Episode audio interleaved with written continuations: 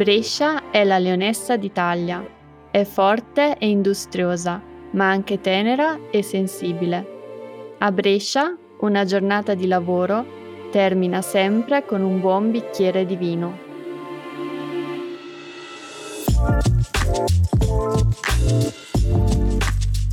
Brescia ist die Löwin Italiens. Sie hat einen starken Charakter und gleichzeitig einen weichen Kern. Ciao, willkommen zu Italien in Petto. Ich bin Karina, deine Redakteurin hier bei Bubble. Begleite mich auf eine Reise durch Bella Italia. In jeder Episode entdecken wir eine andere italienische Stadt durch die Augen der Einheimischen und verbessern dabei ganz entspannt unser Italienisch. Ich helfe dir mit ein paar sprachlichen Hinweisen. Und einen Link zur Mitschrift findest du auf bubble.com slash podcasts. Na, hat dich das Reisefieber schon gepackt?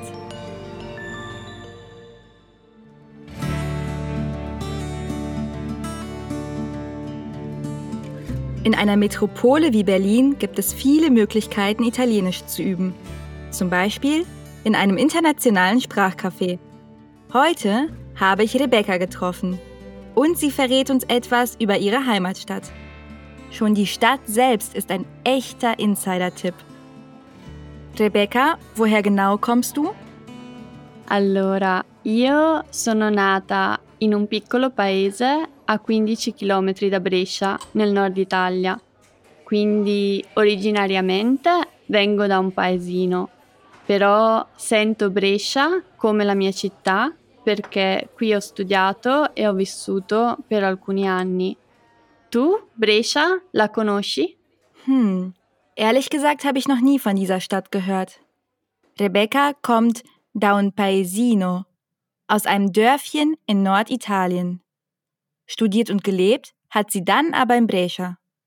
Rebecca, und wie ist Brescia? Allora, in Italia Brescia è conosciuta come centro industriale e come città ricca.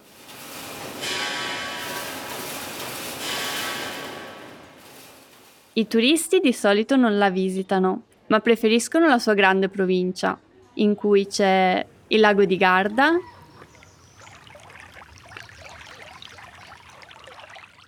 c'è la Franciacorta, zona famosa per la produzione di vino, e c'è il ghiacciaio dell'Adamello.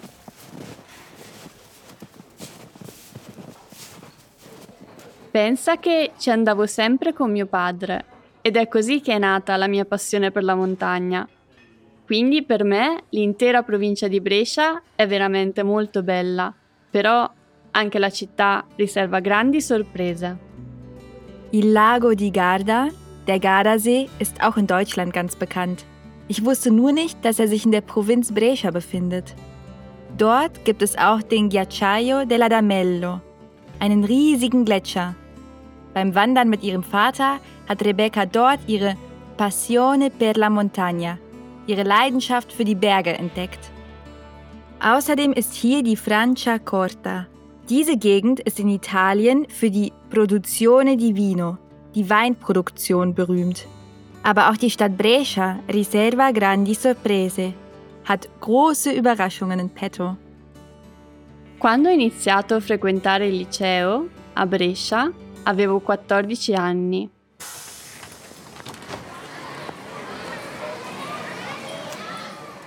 Per me, che vengo da un paese, andare in città era un'avventura. In realtà Brescia ha solo 120.000 abitanti, però a me sembrava una metropoli.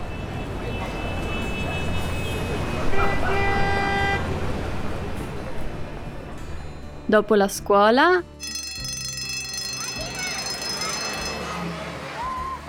mi piaceva camminare nel centro storico e scoprivo sempre un nuovo angolo della città. Pensa che una volta, camminando per il centro, ho preso una stradina e ho scoperto un grande tempio romano. Rebecca war also auf dem Gymnasium in Brescia. In die Stadt zu fahren war für sie immer un'avventura, ein Abenteuer. Jeden Tag entdeckte sie un nuovo angolo della città, einen neuen Winkel der Stadt. Einmal sogar einen Tempio Romano, einen römischen Tempel. Rebecca, die Stadt existiert dann schon seit Hunderten von Jahren, oder? Eh sì, ai tempi dei Romani Brescia si chiamava Brixia ed era un importante centro commerciale. Oggi si possono vedere i resti di questo periodo in Piazza del Foro, dove ci sono il Tempio Capitolino, un teatro e i resti del foro stesso. Pensa che con l'insegnante di latino ci andavamo spesso perché ci faceva tradurre le scritte sugli edifici. Allora ragazzi, adesso a gruppi provate a tradurre questa frase. Constantinus Augustus. So hätte ich den Lateinunterricht auch interessanter gefunden. Die Schriften auf den Gebäuden der Römerzeit zu übersetzen, ist definitiv eine Möglichkeit, Latein zum Leben zu erwecken. Früher war Brixia ein wichtiger Centro Commerciale, ein Wirtschaftsknotenpunkt. Die Überreste siehst du heute an der Piazza del Foro. Dort befinden sich il Tempio Capitolino, un teatro e i resti del Foro, das Kapitol, ein Theater und die Ruinen des Forums. Rebecca, könntest du mir Brescia auf der Karte zeigen? Certo, guarda. Brescia è piccola e gli edifici più importanti si concentrano tutti qui, nel centro storico, attorno a Via Musei. Proprio qui, vedi, si trova anche il Museo di Santa Giulia, il principale museo cittadino. Io ci sarò stata almeno dieci volte, perché si trova all'interno di un antico monastero. Ed è perfetto per trascorrere qualche momento di pace.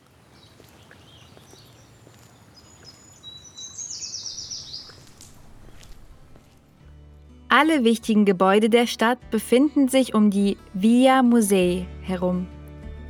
Auf der Karte siehst du auch das Museo di Santa Giulia. Es befindet sich im Inneren eines Antico Monastero, eines alten Klosters. An einem stressigen Tag ist das der ideale Ort, um ein paar ruhige Momente zu verbringen. Per trascorrere qualche momento di pace. Rebecca, das klingt nach einem magischen Ort. Sì, è bellissimo. Per me il Museo di Santa Giulia è un vero gioiello. Il pezzo forte della collezione è la famosa croce del re Desiderio, una croce in legno con pietre preziose. Sai chi era il re Desiderio, vero? Era un re longobardo, originario proprio di Brescia. Pensa che a Brescia c'è persino un bar chiamato Re Desiderio e servono lugo più buono della città. Also, Rebecca meint, das Museum sei ein Gioiello, ein Juwel. Als pezzo forte, als Hauptwerk, beschreibt sie La Croce del Re Desiderio, das Kreuz des letzten Langobardenkönigs. Da er aus Brescia stammte, taucht sein Name noch heute immer wieder auf. Zum Beispiel gibt es eine Bar, die nach ihm benannt wurde, mit dem besten Hugo der Stadt. Dieses Getränk erinnert mich immer an die guten alten Uni-Zeiten. Rebecca, hast du auch besondere Erinnerungen an deine Uni-Zeit in Brescia? Ho tantissimi bei ricordi di quel periodo. In primavera passavo i pomeriggi a studiare al castello di Brescia, una fortezza medievale conservata perfettamente. Si trova sul colle più alto della città ed è il luogo preferito per la classica gita della domenica. Io, però, in castello, ci andavo soprattutto per gli eventi culturali e musicali.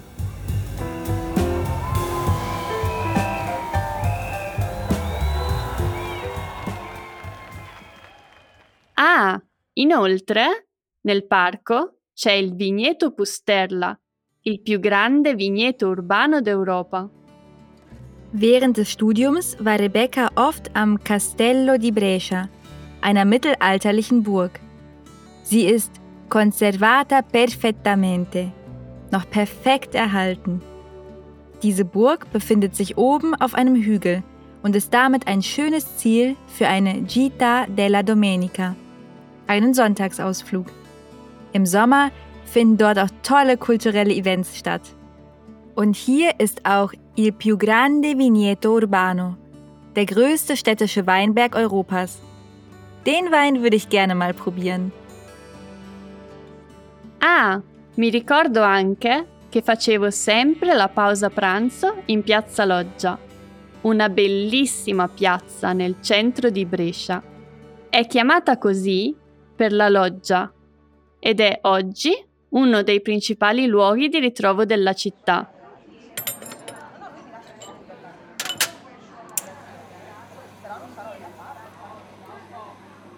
Qui si incontrano gli amici per il caffè e ogni sabato c'è il mercato, dove i Bresà, i bresciani, fanno la spesa.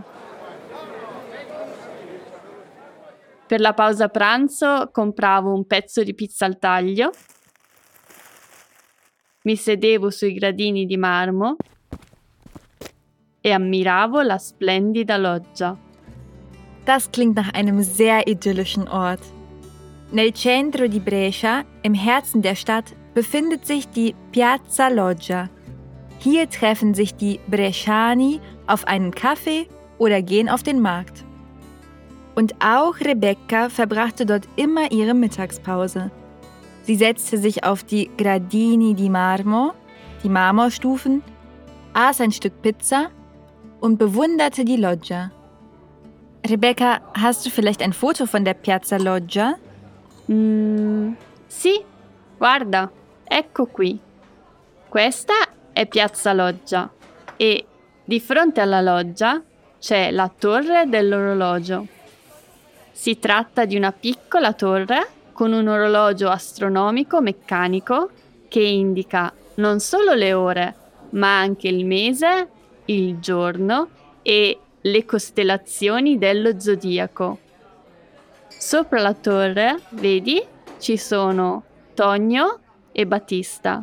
Sono i match delle ore, cioè i matti delle ore, due statue di bronzo che ogni ora colpiscono la campana.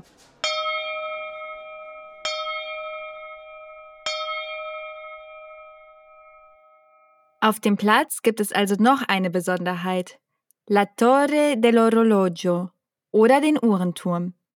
Er zeigt nicht nur die Zeit an, sondern auch die Monate, Tage und sogar le costellazioni dello zodiaco, die Sternbilder. Auf dem Turm stehen Tonio e Battista.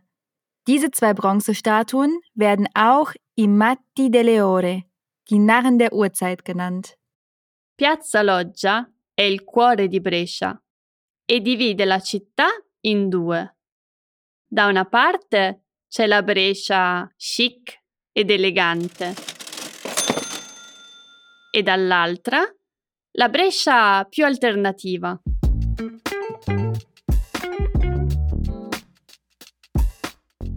Per scoprire la Brescia più elegante si fa la classica passeggiata sotto i portici. Si cammina lungo Corso Zanardelli, si guardano le vetrine. Guarda che bel maglione, proprio bello. Dai, entriamo. E poi si passa davanti al magnifico Teatro Grande.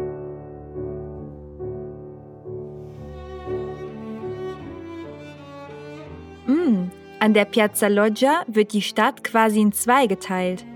Auf der einen Seite findest du das Schicke, auf der anderen Seite das alternative Brescia. Um den eleganten Teil der Stadt zu erkunden, machst du La classica passeggiata sotto i portici, den klassischen Spaziergang unter den Torbögen. Du schaust dir die Schaufenster an und am Ende kommst du zum wunderschönen Teatro Grande. Rebecca, und wo kann ich in diesem Teil Brescias ausgehen? Mm, una zona tipica è Piazzale Arnaldo, che la sera diventa il centro della vita notturna della Brescia Inn.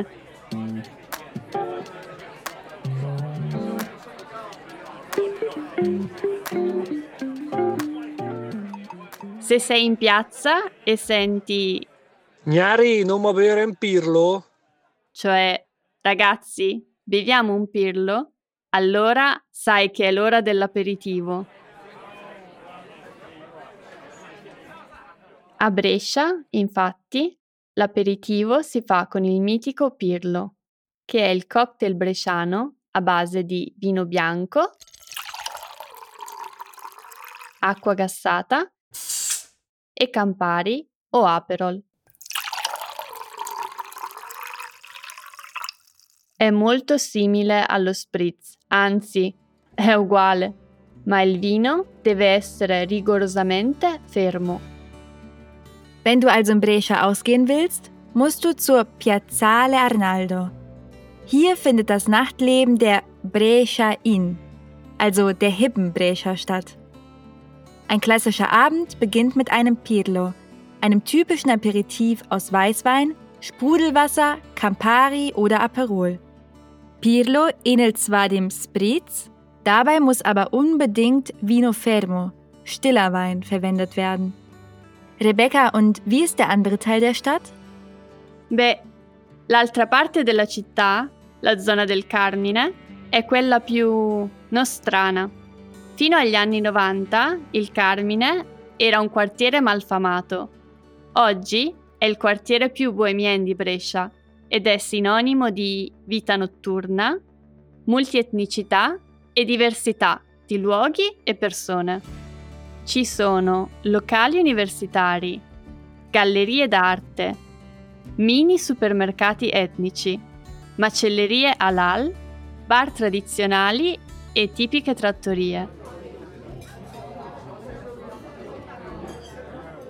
Proprio qui c'è anche il mio ristorantino preferito, i Du della Contrada, dove, per me, si mangiano i casoncelli al burro e salvia più buoni della provincia. Der alternative Teil der Stadt heißt Il Carmine. Früher war dies un quartiere malfamato, ein Viertel mit einem schlechten Ruf. Heute spielt sich hier das tatsächliche Nachtleben ab. Multietnicità e diversità di luoghi e persone. Die Vielfalt an Orten und Menschen zeichnen die Stadt aus. Und Rebecca empfiehlt mir I Du della Contrada. In diesem Restaurant kannst du die typischen Casoncelli con burro e salvia probieren. Die lokale Variante von gefüllten Ravioli mit Butter und Salbei. Sorry, hi. Darf's bei euch noch etwas sein? Wir schließen nämlich bald. Nein, danke. Wir gehen auch gleich. Wie schnell die Zeit vergeht, oder? Sì, il tempo è volato. Alla fine, oggi ho parlato moltissimo della mia città. Ma la prossima volta mi parli tu di Wuppertal. Ja, genau. Beim nächsten Mal erzähle ich dir dann von meiner Heimatstadt Wuppertal. Kleine Gassen, Ruinen aus dem Römischen Reich und der Kontrast zwischen schick und alternativ machen die Stadt wirklich zu einem Insider-Tipp. Zum Abschluss noch ein Hinweis. Hör dir die Episode ein zweites Mal an. So verstehst du noch viel mehr. Wir freuen uns auch sehr über dein Feedback zu unserem Podcast. Schreib uns an podcasting@bubble.com oder hinterlasse einen Kommentar direkt in deiner Podcast-App. Vielen Dank fürs Zuhören und a presto!